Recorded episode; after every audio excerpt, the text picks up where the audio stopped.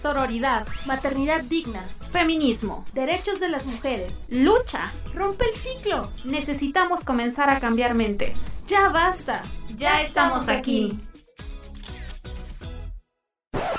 Somos Las Voces Verdes, un programa para hablar libremente sin prejuicios, procurando el respeto y sororidad para el género. Hola, bienvenidas a Las Voces Verdes, a un viernes más de podcast. Ya estamos en el octavo programa de esta, este podcast de Las Voces Verdes. Yo soy Cire y me encuentro con mis compañeras. Monse, hola, espero que estén muy bien y, que vayan a disfrutar de este programa que debo decir es de mis temas favoritos. ¿Por qué será? Uy, sí, ya verán. No, ya escucharán. Claro, claro. Hola, yo soy Frida, otro viernes más con ustedes, chicas. Y pues también muy contenta de que Voces Verdes ya va en el episodio número 8. Agradecerle a todas las chicas que nos han estado escuchando, apoyando en redes sociales. La verdad estamos agradecidas que estén ahí con nosotras, dándonos ánimos. Y bueno, también de una vez que hablé de redes sociales las quiero mencionar. Este, Facebook y YouTube estamos como Instituto Colimense de las Mujeres. En Instagram y en Twitter estamos como ICE Mujeres Colima. Y bueno, en Spotify ya saben como Las Voces Verdes. Así es, Frida. Bueno, y comentar un poco sobre el tema que vamos a tratar el día de hoy. Ya lo comentaba Monse, es un tema bastante interesante que a todas las personas eh, les va a llamar mucho la atención. Se llama Somos más que un hashtag. ¿Quieren abundar un poco más eh, sobre a ver, el tema? Monse, Monse, se te con que quieres hablar. No, bueno, pues en realidad em, escogimos este título para este episodio con la intención de de reivindicar un poco la participación política de las mujeres, porque de eso vamos a hablar. Y justo la intención pues del título es em, dar a entender que el activismo o que la participación de las mujeres, la participación política o en la vida pública, eh, no tiene por qué necesariamente quedarse en el ámbito digital o en el ámbito del activismo de las redes sociales, sino que hay muchas mujeres que van más allá y que salen a la calle y toman el espacio público, se apropian de él y que se organizan desde abajo con, amigas, con compañeras y, que quieren hacer cosas y que hacen cosas todos los días que a lo mejor eh, desconocemos, desconoce, no saben bien qué onda que a lo mejor ven acciones de mujeres, pero no saben todo lo que hay detrás. Entonces, la organización, en esta parte de los colectivos que algunas ya están haciendo desde sus propias trincheras o a lo mejor ya en un movimiento pues más grande, ¿no? En algo ya trabajado. Exacto.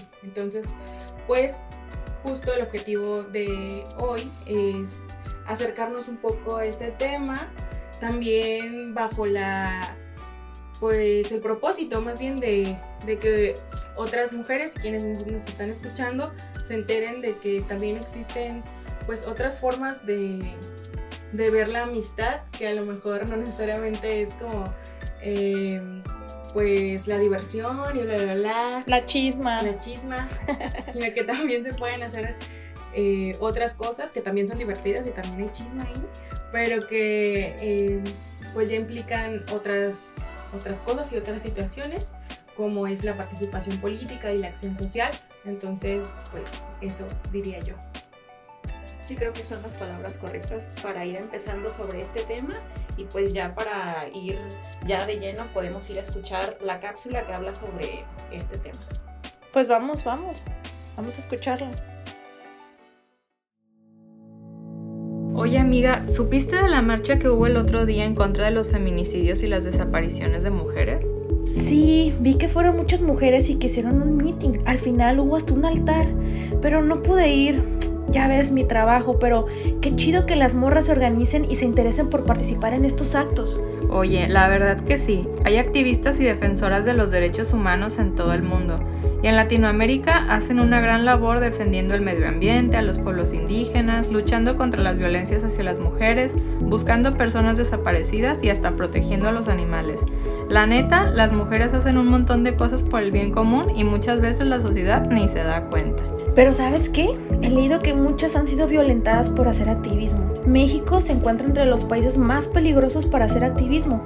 Desde el 2019 asesinaron a una decena de mujeres defensoras de derechos humanos, según han dicho organizaciones civiles. Ajá, como la defensora de derechos humanos Digna Ochoa. Ella era de Veracruz y fue asesinada en el 2001 en la Ciudad de México. Sus familiares tuvieron que llegar hasta la Corte Interamericana de Derechos Humanos para demostrar que Digna no se había suicidado, como dijeron las autoridades en ese entonces. O como a Maricela Escobedo, que buscaba justicia para el feminicidio de su hija Rubí y fue asesinada en 2010 por el mismo hombre que mató a su hija y nunca nadie pagó por su asesinato.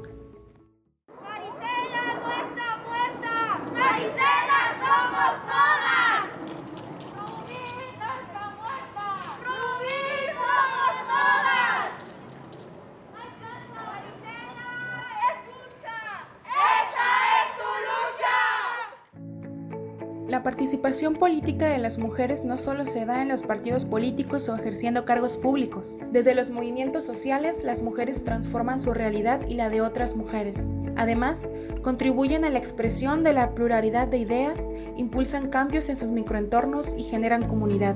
Desafortunadamente, tanto en México como en Latinoamérica, las mujeres activistas y defensoras de los derechos humanos viven en constante riesgo. En los últimos dos años, los nombres de Marisol Cuadras y Cecilia Monzón, asesinadas en Sonora y Puebla respectivamente, se han vuelto ejemplos de la violencia contra las mujeres que hacen activismo. Aún así, las mujeres no titubean a la hora de tomar el espacio público, movilizarse, marchar y manifestarse. Esta participación política que ejercen las mujeres desde los movimientos sociales incentiva a otras a sumarse a procesos comunitarios y reivindicativos de sus derechos.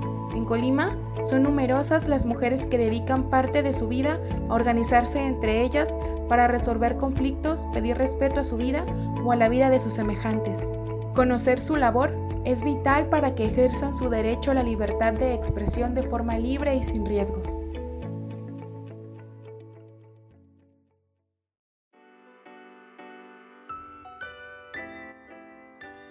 Desde mi perspectiva, eh, hablar de la participación política de las mujeres eh, también implica hablar de las violencias a, que, a, las que se enfrentan las mujeres que hacen activismo, que se dedican a la política, que hacen labores sociales. Eh, justo escuchábamos algunos ejemplos de asesinatos de defensoras de derechos humanos en México que por estos días han sido han sido pues un tema dentro de la agenda mediática y que es, creemos que es importante abordar dentro de este podcast. Y no sé, no sé qué, qué impresión les dejó la información que escuchamos. Pues como que estábamos al inicio contextualizando sobre el movimiento, pero no habíamos visto esta parte de, de lo que mencionaba las violencias que en este caso de Marisela Escobedo, que eh, pues estuvo haciendo todo este trabajo por la desaparición de su hija. Y bueno, creo que es el caso también de muchas madres que han estado en, las, en movimientos, que han ido a marchar pues para ir a buscar a sus hijas, a sus hermanas, a incluso a madres que han desaparecido y es algo que también tenemos que tocar, como dices, es importante verlo, que no nomás es una cuestión de verlo desde la igualdad, sino esta parte de la violencia, esta parte de encontrar a mujeres que han estado pues desaparecidas o han sido víctimas de feminicidios. Entonces, qué padre que en esta cápsula lo pudiste retomar, Monse, y que lo vamos a abrir también en este tema. Justo hablar como la parte histórica y también de casos ya muy específicos, como lo comentabas de Marisela, pues ya yendo un poco de lleno para el tema, tenemos una invitada muy especial, Frida, ¿puedes presentarla? Ay, yo quisiera que Monza la presentara, pero bueno, está bien.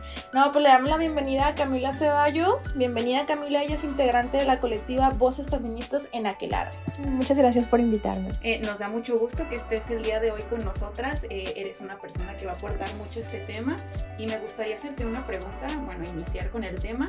Eh, ¿Qué fue lo que te llevó a generar participación en los movimientos sociales feministas? Feministas, bueno, yo creo que lo que me llevó a generar participación, como involucrarme, fue mi mamá. Ah, este, porque mi mamá eh, desde siempre, desde que yo recuerdo, se ha, pues, se ha definido como feminista Eh, ahora creo que yo soy un poco, como un poco más radical en, en, mis posturas feministas que ella, pero bueno, ella fue como la que me presentó esa postura antipatriarcal, esa forma de ver el mundo y de, y de ver el mundo de manera crítica, ¿no? Entonces, pues ella fue la que con esa forma de, criarme, ya yo empecé a crecer y decía, es que esto, o sea, esto no, ajá, esto no me parece, y así, ¿no?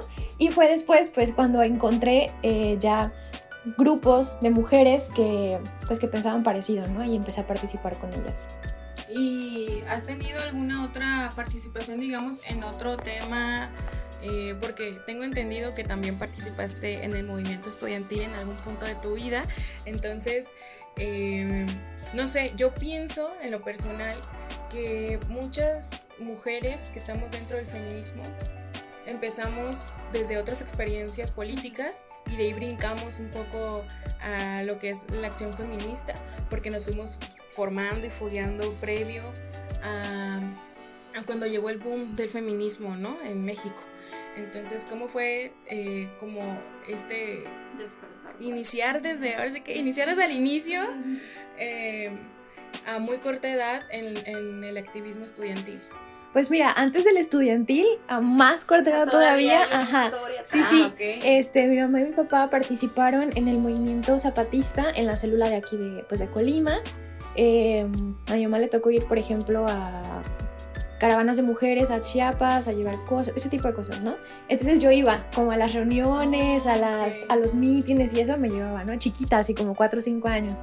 Este, y entonces ya desde ahí, pues fue como mi primer acercamiento. Pero cuando yo empecé como a, a tomar eh, conciencia y ejercer mi participación política de manera como individual, eh, fue justo a partir de la desaparición de los 43 de Ayotzinapa.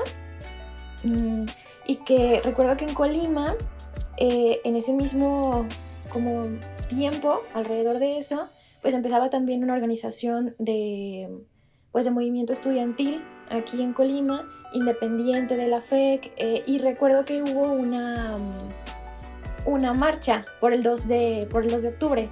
Entonces era como, como todo eso junto, ¿no? En esa marcha era ese, ese sentimiento este, de coraje y de desesperación y todo. Y yo creo que tenía como 15 años porque me acuerdo que estaba en la secundaria.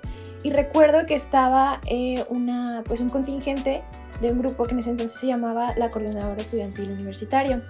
Y entonces yo a mis 15 años en la secundaria este, dije, yo quiero participar ahí. Y ya pues me acerqué con ellos y pues obviamente estaba bien chiquita. Ellos estaban pues en la, en la universidad, ¿no? Pero pues me aceptaron y entonces empecé a ir como a reuniones y ese tipo de cosas. Y fue ahí que empecé como a participar en otros movimientos que no eran los feministas. Y ya más adelante también he participado pues en, en la militancia socialista. Sí, justo... Eh no sé, creo que tu caso es como emblemático porque has tocado como varios, varios temas dentro de tu participación política, el estudiantil, eh, el popular dentro de la coordinadora socialista eh, y ahora el feminista, ¿no? Y, ambos como que confluyen en algún momento. Em, y en ese sentido, eh, nos gustaría que nos platicaras un poco hablando ya exclusivamente de tu participación dentro del movimiento de mujeres, em, de cómo llegaste al colectivo, a la colectiva Voces Feministas en aquel Bueno, pues yo me acuerdo que empecé a ir a unos, unos talleres que se organizaban, este, que en ese entonces era, creo que no era una colectiva, pero era un grupo de mujeres y tenía un nombre diferente. Este, pero eran talleres como de introducción al feminismo. Entonces yo ya sabía lo que era el feminismo, ya me consideraba feminista, pero yendo a esos talleres me di cuenta de que no sabía pues tanto, ¿no? O sea, había mucho que tenía que aprender. Entonces a partir de empezar a participar o asistir a esos talleres, pues ya este al mismo tiempo más o menos, un poquito después, empecé a participar también en lo que es aquí en Colima la Coordinadora Socialista Revolucionaria. Y justo a ahí en esa organización, algunas de las mujeres que son parte de esa coordinadora y además son parte de la colectiva Voces Feministas en Aquelarre, pues me invitaron a participar a la colectiva. Entonces fue así como yo como que me metí. Qué interesante. No, y creo que eh, también es como rescatar nuestras historias de cómo iniciamos también el feminismo eh, tanto pues eh, Camila, en este caso Monse, en este caso yo también, empezamos en esta parte estudiantil, que es como que te empiezas a soltar y ves desde la escuela que hay estructuras que no están pues muy bien, o, sea, te empiezas como a formar, ajá, que no compartes.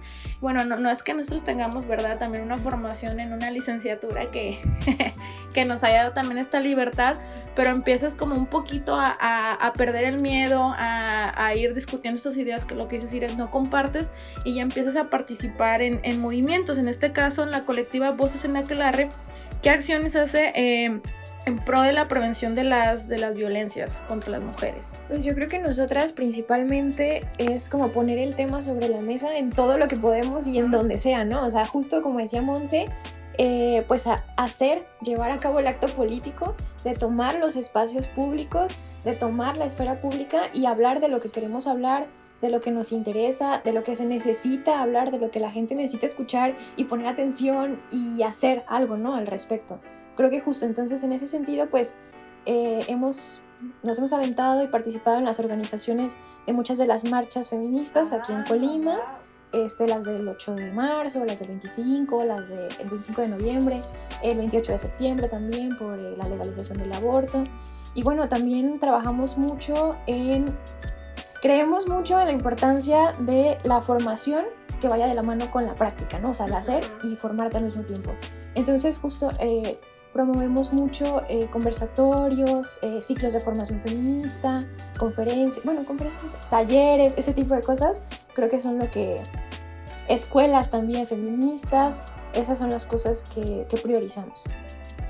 Y en ese sentido, ¿cómo crees que a las mujeres les haga crecer o de qué forma nutre a las mujeres participar en un colectivo o en una organización feminista?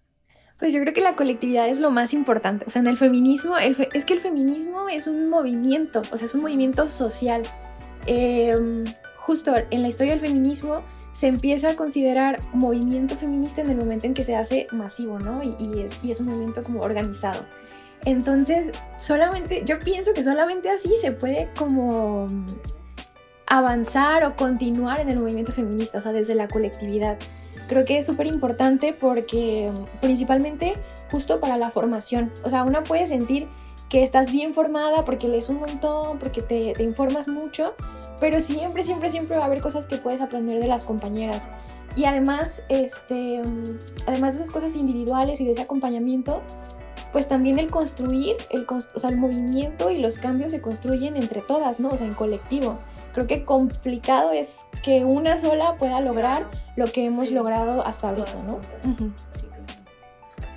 Y en ese sentido, Camila, justo como lo mencionaba la cápsula que, hace, que escuchamos hace unos minutos, que hablaba de la violencia que se ejerce contra las mujeres que hacen política, contra las activistas, que incluso llega a situaciones tan graves como el asesinato, el feminicidio.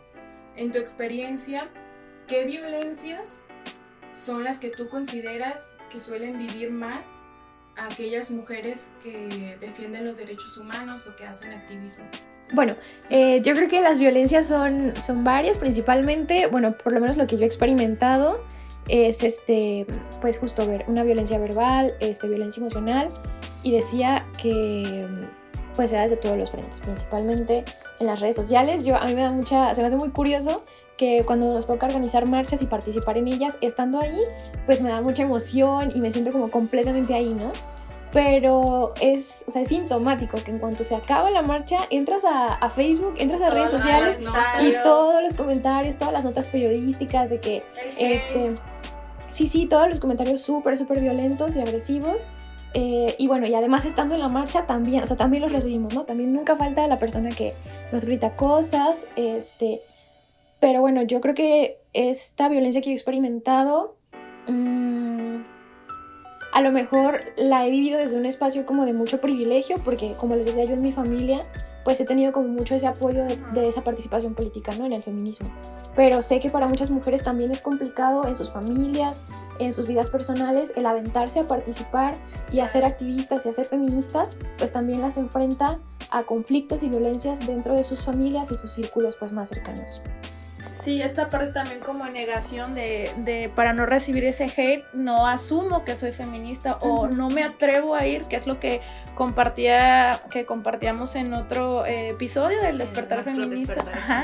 que es algo que te tiene, bueno, en mi caso era desinformación por el hate que había hacia el feminismo de amigos cercanos, así como decían, no, no, este, van y hacen estas cosas o destruyen y no tienen nada que ver porque no han leído, no se han instruido que es lo que yo recalqué en ese episodio sobre infórmate, acércate a alguien que de verdad esté participando en algo, que tenga lo que dices, esta formación no nomás de, de leer, o sea, que haya ido y que conozcan. Justo yo creo que eso es parte también de la importancia de la colectividad en el feminismo y es que, o sea, el conocer a alguien que comparta que, ajá, que participa en el feminismo, que y entonces ya desde esa, no sé, a lo mejor amistad o esa como esa relación de compañerismo, pues entonces ya no te sientes tan sola, ¿no? Y ya puedes ir construyendo tu identidad y tus posturas este, como en un espacio seguro. Sí, y precisamente em, hablando de este tema de las violencias que calan tan fuerte eh, y que impiden muchas veces que otras mujeres se sumen y participen. Em, la participación de las mujeres, eh, según tu opinión, ¿de qué forma crees que prevenga la violencia? O sea, las mujeres que, hacen activismo, que defienden los derechos humanos, que salen a las marchas, esas acciones, ¿de qué forma impactan en la prevención de las violencias contra nosotras? Pues yo creo que mm, puede ser en dos niveles. Uno en un nivel justo público, social, el poner el tema sobre la mesa y no solo ponerlo, sino exigirlo, o sea, porque son, es eso, o sea, no es solamente como, ay, venimos a marchar y, y pues ahí piénsenlo, ¿no? No. O sea, nuestras acciones son, son exigencias, ¿no? O sea, es una lucha. Este, y entonces en ese sentido, pues es creo que en ese nivel de que la participación política, la toma de los espacios públicos representa una exigencia a, eh, pues a lo mejor a quienes están en los puestos para tomar las decisiones, ¿no? Y para promover esas exigencias que nosotras estamos, estamos poniendo ahí. Eh, pero también creo que en otro nivel funciona para prevenir las violencias desde lo, como desde lo individual o lo colectivo, pero a un nivel un poco más, como más cercano. Por ejemplo, yo estoy segura, o sea, y lo he visto, a muchas mujeres de todas las edades que viven violencia eh, y que al ver las marchas y a veces ya se animan a participar, pero a lo mejor solo con verlas y solo con escuchar a quienes están en el feminismo y saber que están como ahí, eh, creo que también eso ayuda, ¿no? Y promueve a que las mujeres pues empiecen un poco como a darse cuenta de que a lo mejor han vivido violencias o de que las están viviendo y de que no están solas y de que podemos hacer algo, ¿no? Todas juntas. Y bueno, pienso incluso que, que este acercamiento al feminismo y a la formación feminista nos acerca también a poder reconocer las violencias y cuando las estemos viviendo y cuando otras mujeres de nuestro entorno las estén viviendo, para que desde ahí podamos, eh, pues, no sé, ejercer algún tipo de apoyo o decirle, ¿sabes qué? Yo pienso, amiga, que estás viviendo violencia y que no está tan chido. Eh, porque yo leí o yo escuché de otra amiga que en una marcha, en el colectivo, nos dieron esta plática, fue alguien, o fíjate, eh, tienes este caso, bueno, ya que ando haciendo yo mucho este de conversar sobre el podcast. Ah, yo escuché en un podcast, hablaron de atención que da el Instituto Colimense de las Mujeres o que hay esta línea. Mira, a lo mejor yo no soy abogada, pero ahí puedes hablar, te pueden apoyar o fulanita si es abogada y te puedes asesorar con el caso. Porque esto que estás viviendo no es normal, no lo tienes por qué aguantar y amiga, ahora sí como dices, date cuenta, esto es una violencia. Sí, creo que las bondades, una de las bondades del feminismo es que nos acerca a la información y eso es de vital importancia para poder prevenir y denunciar cualquier tipo de violencia. Sí, yo creo que también, o sea, nos acerca la información y a la, a la compañía, ¿no? Sí, o sea, porque, porque creo que no es suficiente muchas veces el tener la información, a veces sabemos lo que estamos viviendo y sabemos a dónde podemos ir, pero nos sentimos como muy solas. Entonces creo que también, o sea, ese acompañamiento eh, entre, entre mujeres es súper importante y es creo que también producto del feminismo. Por último, Camila, eh, preguntarte eh, o pedirte más bien que le, le des algún tipo de mensaje a las morras que nos están escuchando y que a lo mejor no se han atrevido a organizarse con sus amigas, a formar parte de una colectiva, o a lo mejor que les da como oso o miedo ir a una marcha o un meeting, eh, que lo sienten ya como algo que las compromete mucho. Eh, ¿Qué les dirías para que se animen? Para que a lo mejor, y no necesariamente tienen que formar una colectiva así muy oficial y, y salir públicamente, pero creo que incluso eh, una participación política se puede dar desde el momento en que te juntas con tus amigas a ver una película y la comentas desde, la analizas desde, una visión feminista, desde una visión de derechos humanos. Eh, creo que desde ahí ya estamos haciendo política. Entonces, ¿tú qué les dirías a estas morras para que se animen a organizarse, a convivir de esta otra forma más política con sus compañeras, con sus amigas, con su familia? Ok, pues yo les diría que a pesar de lo que pueden haber escuchado, leído en algún lugar, el feminismo es para todas. O sea, es para todas. No hay feministómetro, no hay este. No hay una cosa que tú puedas eh, ser o no ser y que sea limitante, ¿no? Para aprender sobre feminismo y para organizarte y para participar en el nivel eh, en el que tú te sientas cómoda. Y también les diría que más allá de, del feminismo en general, participar políticamente, justo como decíamos, o sea, desde juntarte con tus amigas y platicar sobre temas este, de derechos humanos, temas eh, de mujeres, em, pues también es una cuestión de ejercer nuestros derechos. O sea, no solamente es como eh, identificarnos como feministas, sino que la participación política de las mujeres es nuestro derecho. Entonces, eh, creo que nos lo merecemos. O sea, nos merecemos ya, por fin, em, empezar a pensarnos como sujetas de nuestra vida, de nuestra historia y de la política y de la sociedad en la que vivimos, ¿no? O sea, nosotras también merecemos participar, también merecemos organizarnos, crear espacios para nosotras y pues, em, pues justo trabajar juntas, ¿no? Y que no necesariamente eh, tienen que ser tal cual temas de mujeres, sino que a lo mejor, no sé, nos interesa el medio ambiente o los perritos, o que a lo mejor no nos parece algo que está ocurriendo en nuestra escuela. O sea, desde muchos temas, desde muchos lugares podemos ejercer, justo como dice Camila, nuestro derecho a la libertad de expresión, nuestro derecho a la libre reunión. Entonces, eh, pues ojalá que quienes estén escuchándonos puedan... Eh, no sé, tocar algún tema social con sus, con sus amigas, con sus compas y, y no sé, que eso vaya despertando ideas nuevas y pensamientos nuevos en ellas. Sí, pues creo que en general no ser indiferente a este, problemas sociales o de mujeres. Y pues ya para ir finalizando un poco el tema, pues les invito a que estén participando en las redes sociales con la encuesta que se publica cada jueves, como ya lo mencionaba Frida. Pues agradecerte mucho, eh, Camila, por haber estado en este podcast. Eh, nos gustó mucho tus intervenciones. Muchas gracias por invitarme. Y recuerden, chicas, si mi voz se apaga, que la de ustedes retiemble. Somos las voces, las, voces verdes. ¡Qué bonito!